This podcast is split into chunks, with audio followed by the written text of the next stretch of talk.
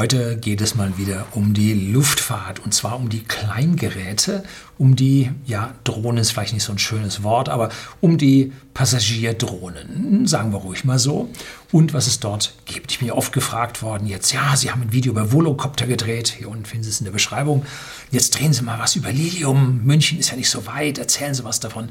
Nun, kommt heute auch, heute will ich mal einen Abriss über die Systeme geben, die mir so aufgefallen sind, keine Garantie für Vollständigkeit, aber so ein bisschen möchte ich darüber sprechen. Bin ich qualifiziert? Nun, ich habe Luft- und Raumfahrttechnik studiert und kenne mich mit diesen Fluggeräten doch ganz gut aus. Fliege selber Modelldrohne, habe hier schon mal ein paar äh, Luftbilder von Drohnen hier gezeigt oder auf Videos. Ja, das soll uns heute mal ein bisschen beschäftigen. Ja, drei Seiten ist geworden. Stellen Sie sich mal auf 35, 40 Minuten ein. Ich versuche auch Bilder von den jeweiligen Geräten einzubauen, damit Sie sehen, wie das ungefähr ausschaut. Bleiben Sie dran.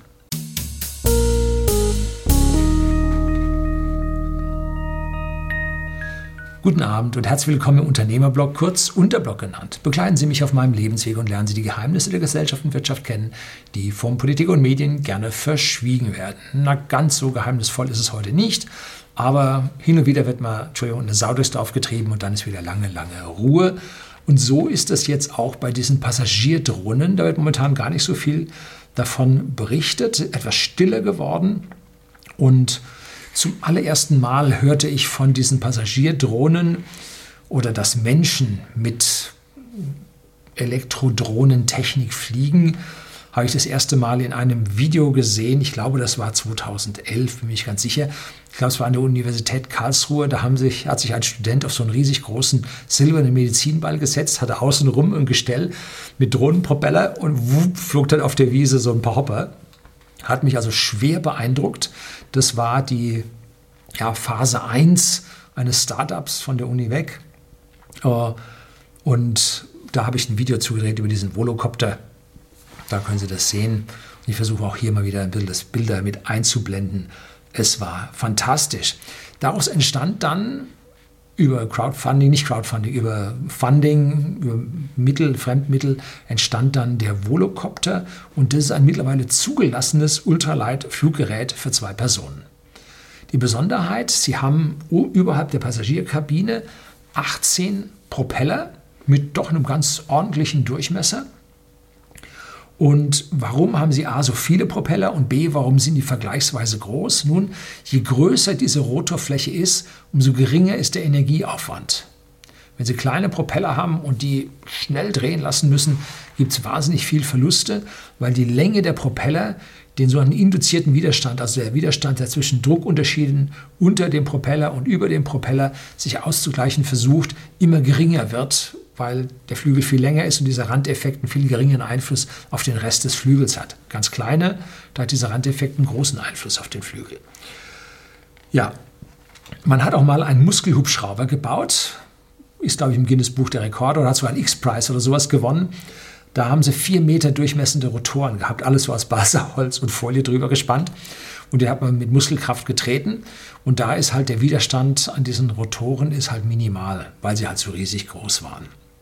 So, dann braucht man aber noch Sicherheit. Und da hat man beim Volocopter halt die Sicherheit, wenn einer dieser Motoren ausfällt, dann kann man auf der anderen Seite, damit er jetzt nicht ins Kippen gerät, genau diametral gegenüber den anderen Rotor gleichzeitig abschalten. Und dann verliert man zwei Achtzehntel, sind 11 Prozent von der Leistungsfähigkeit und wird damit das Fluggerät weiterhin fliegen können mit geringeren Flugleistungen und dann damit auch landen können. So, Reichweite momentan 35 Kilometer, Spitzengeschwindigkeit 110 und 30 Minuten Flugdauer mit Start und Landung. Und es reicht vom Flughafen, der außerhalb der Stadt liegt, bis in die Innenstadt. So, all diese Geräte, die jetzt dann aufgezählt werden, haben, glaube ich, Wechselbatterien, dass man also schnell dieses teure Fluggerät wieder zum Fliegen bekommt. Wobei teuer ist so eine relative Sache. Ich glaube, ein Volocopter ist billiger als ein Auto. So, wo liegen die Vorteile zum normalen Helikopter? Nun, wir sind deutlich billiger und haben damit eine höhere Akzeptanz bei der Bevölkerung. Und die Betriebskosten sind sicherlich um Faktor 5 bis Faktor 50 billiger. Hängt davon ab, ob nun ein Kolbenmotor drin ist oder eine Turbine drin steckt. Volocopter hat jetzt die Zulassung für Deutschland bekommen. Sie sind aus meiner Sicht am weitesten. Und mittlerweile sollen sie auch schon eine autonome Zulassung bekommen haben, dass man jetzt nicht einen Piloten, einen Passagier da drin hat, sondern zwei Passagiere fliegen kann. Fliegt man nur einen, ist die Reichweite entsprechend länger. Etwas aggressiver in dem gesamten Auftreten und im Konstruktionswillen sind die Chinesen von Yihang. Und auch da hat es schon Passagierflüge vor Jahren gegeben allerdings erst mit Mitarbeitern und sogar Vorstand von, Vorstand von der Firma. Also so stark trauen die sich schon und sie nennen ihr Gerät ein AAV, ein Autonomous Aerial Vehicle, also ein selbstständig fliegendes Luftfahrtgerät.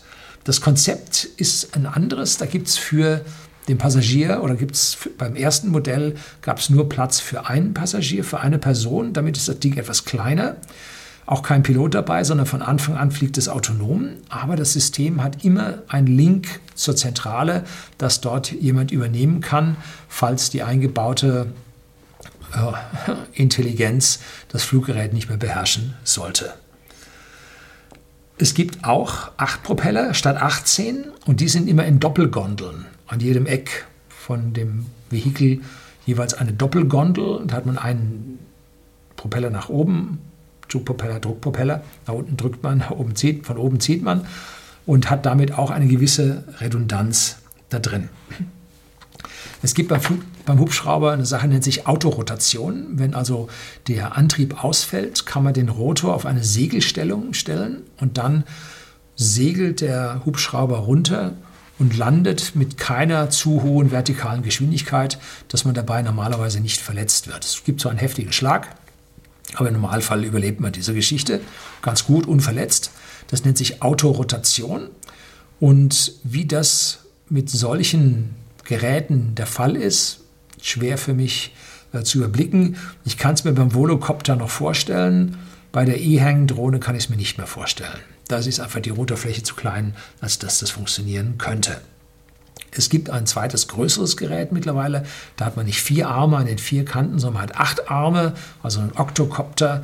Und an jeder dieser Gondel sind wieder zwei Entzug- und Druckpropeller dran, dass man da also zusammen auf 16 äh, Rotoren kommt. Nur und der Volocopter hat 18. Also da sind wir dann relativ ähnlich, aber ich glaube, dass die Autorotation mit so einer Doppelgondel nicht so gut funktioniert wie mit der einzelnen. Nun gut. Die Demo-Flights in China sind schon ziemlich weit gediehen, aber sie haben noch keine, aus meinem Wissen her, noch keine offizielle Zulassung. Aber sie sind in China durch die, ich sag mal, die Aggressivität der Wirtschaft und dem Fortschritt, den man unbedingt bekommen will, sind sie dort dichter am Echtbetrieb als Volocopter in Deutschland. Flugzeiten, Geschwindigkeiten, Zuladung wohl ähnlich zu Volocopter. Äh, selbes Prinzip, Allerdings traue ich dem Volocopter einen geringeren Energieverbrauch zu, weil die Zelle A strömungsgünstiger geformt ist und B die größere Rotorfläche zu einem geringeren Energieverbrauch führt. So. Fairerweise muss man sagen, auch Volocopter tourt durch die Welt, hat Demo-Flights auch in Dubai gezeigt und in den USA waren sie, glaube ich, auch schon. Und beide Unternehmen zielen also auf den Kurzstrecken-Taxi-Transport. Jetzt kommen wir zu Lilium. Das ist eine Firma aus München, die einen anderen Weg beschreiten, weil sowohl Volocopter als auch E-Hang haben durch diese Rotoren einen vergleichsweise hohen Widerstand und damit einen hohen Energieverbrauch. Äh, Flugzeuge mit Flächen, also Flächen die Auftrieb, starre Flächen, die Auftrieb erzeugen. Die anderen haben ja drehende Flächen, Rotoren, die Auftrieb erzeugen. Mit starren Flächen führen immer zu einem niedrigen Energieverbrauch. Und deswegen äh, haben Flugzeuge auch eine höhere Reichweite als Hubschrauber. Und dann hat, die, haben diese Hubschrauber immer ein Problem äh, mit höheren Geschwindigkeiten, weil die Rotoren dort sich schnell drehen müssen und dann kommt man sehr schnell beim vorwärts laufenden Blatt mit der Anstimmgeschwindigkeit des Fliegens an die Schallgeschwindigkeit, was die Sache dann begrenzt. Da kennen wir die UH-1D, die Huey, die da im Vietnamkrieg geflogen sind, der erste große äh, Turbinenhubschrauber, der in großer, großer Stückzahl gebaut wurde. Wir kennen aus diesen unsäglichen Vietnam-Filmen ähm, die hatten extrem lange Rotorblätter, um eben diesen induzierten Widerstand zu reduzieren, aber sie klopften auch wie Teppichklopfer, nannten wir sie früher, weil das voreilende Blatt halt die Überschallgeschwindigkeit dann erreichte, beziehungsweise in den extremen Wirbel des vorlaufenden Blattes dann einschlug und dort die Lautstärke erzeugte. Um, und diese Volocopter und E-Hang glaube ich nicht, dass die schneller als 80 bis 90 fliegen. Das ist natürlich deutlich schneller als die 10 bis 20 Kilometer pro Stunde, die man normalerweise mit dem bodengebundenen Taxi im Stadtverkehr hat. Aber durch die schweren Batterien ist die Reichweite halt auf 30, 40 Kilometer begrenzt. Und Lilium hat nun also ein Flugzeug gebaut, und jedes normale Flugzeug hat also vorne seinen großen Flügel, hinten das Leitwerk. Und das Leitwerk hinten muss im Prinzip einen Abtrieb erzeugen, um das Aufstellmoment äh, oder um das Flugzeug im Gleichgewicht zu halten. Ähm, deswegen geht man hin, wenn man also nun ein äh, Flugzeug haben will, das weniger Verbrauch hat, man legt das hintere Höhenleitwerk nach vorne dass man also vorne sogenannte Entenflügel hat, so ein Kanar nennt sich das. Und mit dem kann man jetzt äh, im Prinzip vorne den Anstellwinkel des Flugzeugs verändern und der große Flügel hinten bringt, bringt den Auftrieb. Und das ist eine sehr energiearme Fortbewegungsweise. Und dazu hat nun Lilium äh, 36 Kleinmotoren, Elektromotore, äh, Mantelpropeller eingebaut, Ducted Fans, die ja, zwölf vorne in den Flügeln sitzen und 24 hinten, zusammen 36. Und die kann man nun senkrecht laufen lassen zum Start und horizontal drehen, um das Flugzeug zu bewegen. Ähm, das ist eine, ja, ein Aufwand, den man, der heutzutage geht, der früher mit diesen ja, Turbinentriebwerken sehr, sehr schwer war, die zu drehen. Aber das klappt heutzutage bei diesen äh, Passagierdrohnen doch durchaus. Aber diese kleinen Jets haben einen sehr schlechten Wirkungsgrad. Deshalb sind die auch ummantelt, dass also diese Außenumströmung nicht zu stark wird. Aber trotzdem, diese kleinen Dinge haben einen schlechteren Wirkungsgrad. Und da hat sich mal ein Luftfahrtingenieur hingesetzt und hat dieses Lilium-Fluggerät nachgerechnet und ist dabei herausgekommen, dass der von den angegebenen Werten, nämlich 60 Minuten Flugdauer, und 300 Kilometer Reichweite inklusive Startslandung. Ähm, dass dieses Flugzeug davon momentan, wie es jetzt aussieht, nur 10 bis 15 Prozent schaffen kann.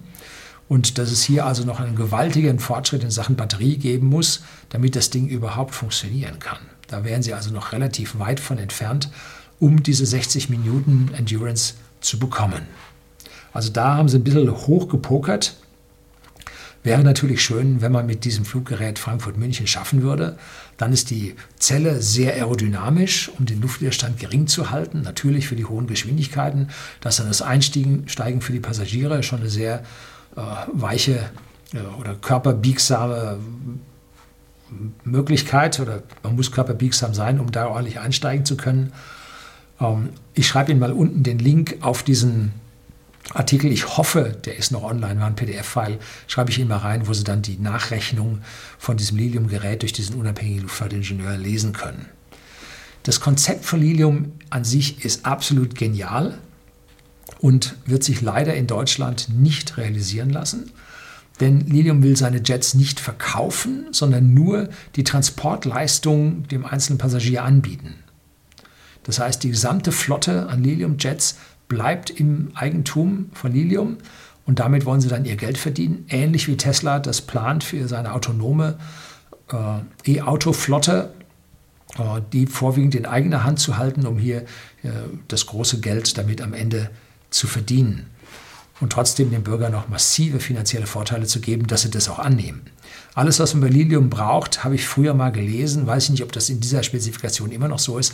Man braucht eine 8 mal 8 Meter große betonierte Fläche, frei von Hindernissen rundherum im gewissen Umkreis. Das heißt, wenn Sie einen größeren Garten haben und eine 8 mal 8 Meter große Fläche betonieren können, dann käme so ein Lilium-Jet angeflogen und könnte Sie dort aufpicken. Das wäre natürlich toll, weil dieses Netz dann sich durch Private auf Dächern von Hochhäusern und was man sich alles vorstellen will, äh, durch private Landeplätze einfach erweitern ließe. Und man muss nur die Möglichkeit schaffen, äh, diesen Jet landen zu lassen und dann würde der von ganz allein kommen. In Großbritannien funktioniert sowas. Wir sind von whisky.de, dem Versender hochwertigen Whiskys an privaten Endkunden, von der Brennerei Artbeck einmal eingeladen worden und sind vom Loch Lomond, vom Hotel Rasen, äh, dann rausgeflogen und sind in der Brennerei dann gelandet. Das war eine super Geschichte in Großbritannien, alles legal, wenn der Grundstückeigentümer zustimmt. So, in Deutschland, nein, geht nicht. Da hat nämlich der Hitler ganz furchtbar Angst vor ja, seiner Opposition gehabt und hat ein Außenlandeverbot verhängt, dass niemand also von irgendwo nach irgendwo hin fliegen könnte. Ähm, das war nicht erlaubt und wäre sofort strafbar gewesen, um dort vielleicht Partisanen oder sonst was absetzen zu können. Und nach dem Krieg haben die Alliierten gesagt, oh, die Deutschen, jetzt haben wir Angst vor den Typen, die beim Hitler übergeblieben sind, die lassen wir jetzt auch nicht frei fliegen. Und so wurde bei uns dieses Flugverbot also dass überall Fliegen verboten ist, wo es nicht ausdrücklich erlaubt ist, oder Starts und Landungen verboten sind, wo sie nicht ausdrücklich erlaubt sind, äh, wurde hier zur herrschenden Regel, sodass wir bei uns dann für jedes Liliumfeld einen Startplatz genehmigt bekommen müssten, was ja am Widerstand von Anwohnern und Behörden und so weiter vollkommen ausgeschlossen ist. Also das wird bei uns nicht gehen. Allerdings, Lilium sucht natürlich seine äh, seine Kunden natürlich nicht in Deutschland, sondern China, USA, äh, UK als Land wird an dieser Stelle dann auch noch abfallen. Einen anderen Ansatz verfolgt jetzt das neuseeländisch-amerikanische Unternehmen Kitty Hawk, finanziert ja vom Larry Page von Google. Sie haben drei grundsätzlich unterschiedliche Fluggeräte entworfen und die Cora war meines Wissens die erste. Und das ist ein Zwitter, aus den beiden oder aus den Geräten, die ich jetzt vorher genannt habe und benutzt die Vorteile aller dieser Systeme.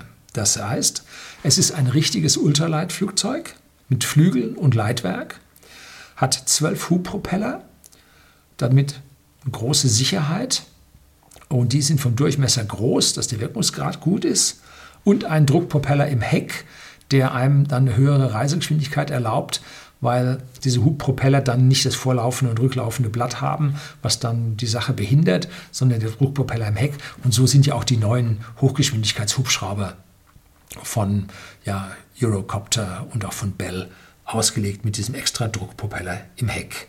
Das heißt, man hat die energetischen Vorteile von Lilium mit der Tragfläche, man hat die energetischen Vorteile von den großen Propellern und die Sicherheit von den zwölf Rotoren bei Start und Landung aber nicht die energetischen Nachteile der 36 Kleinpropeller. Ne?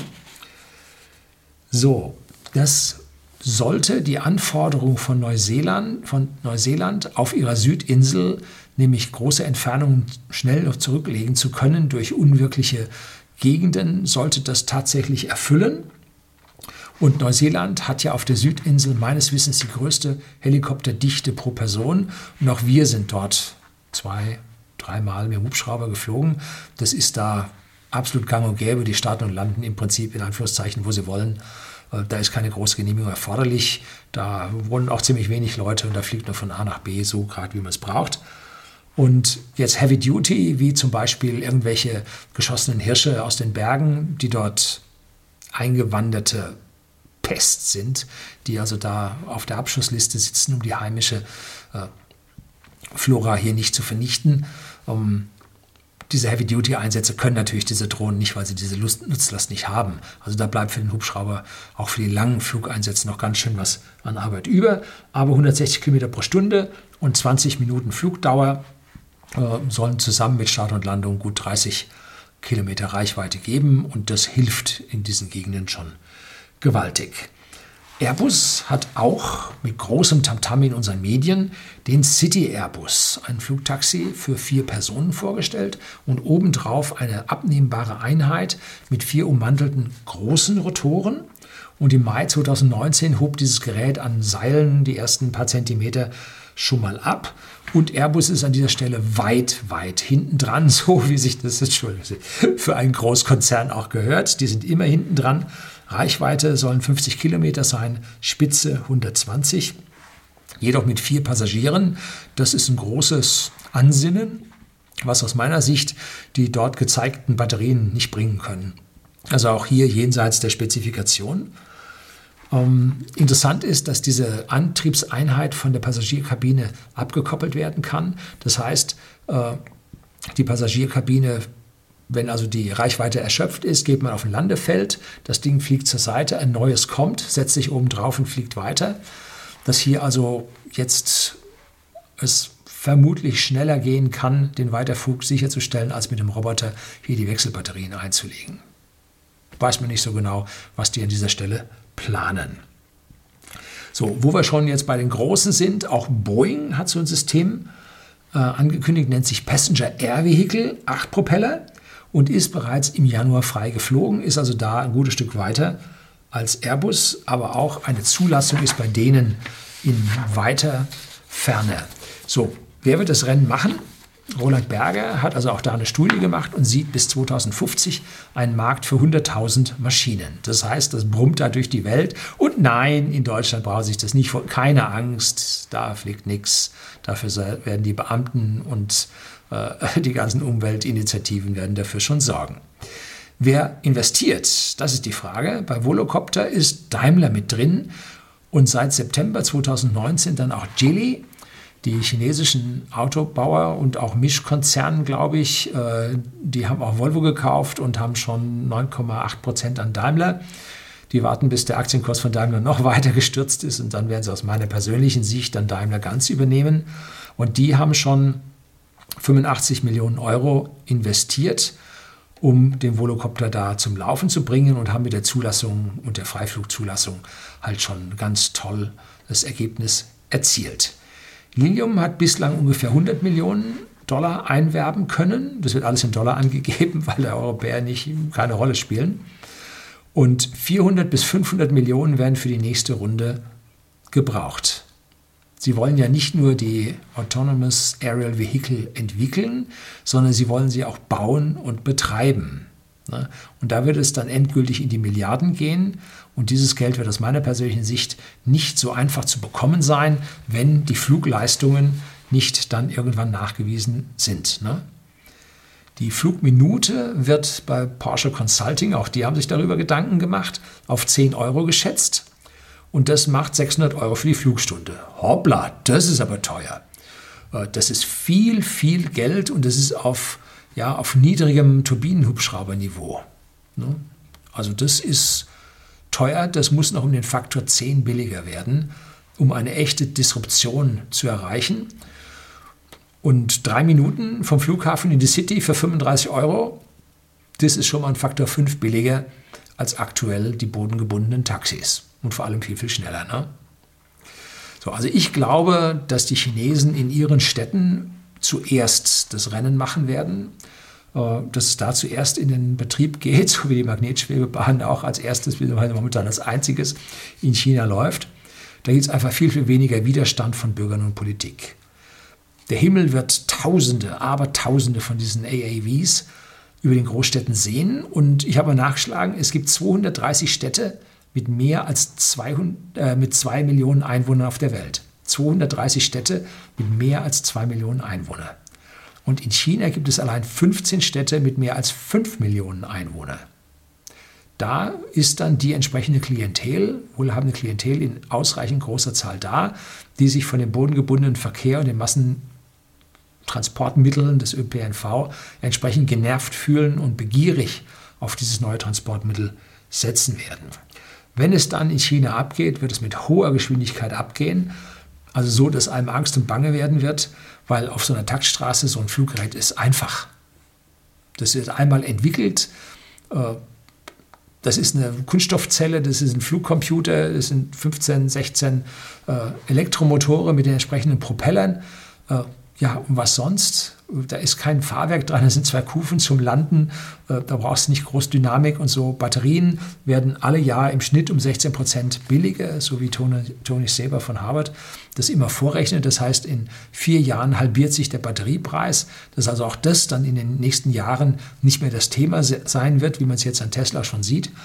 Äh, es ist nur die politische Bereitschaft erforderlich, den Hebel umzulegen und diesen Hebel sehe ich in China als erstes. 2020, spätestens 2021 sehe ich den ersten Betrieb in China und den Arabischen Emiraten, die da auch ganz vorne mit dabei sein wollen.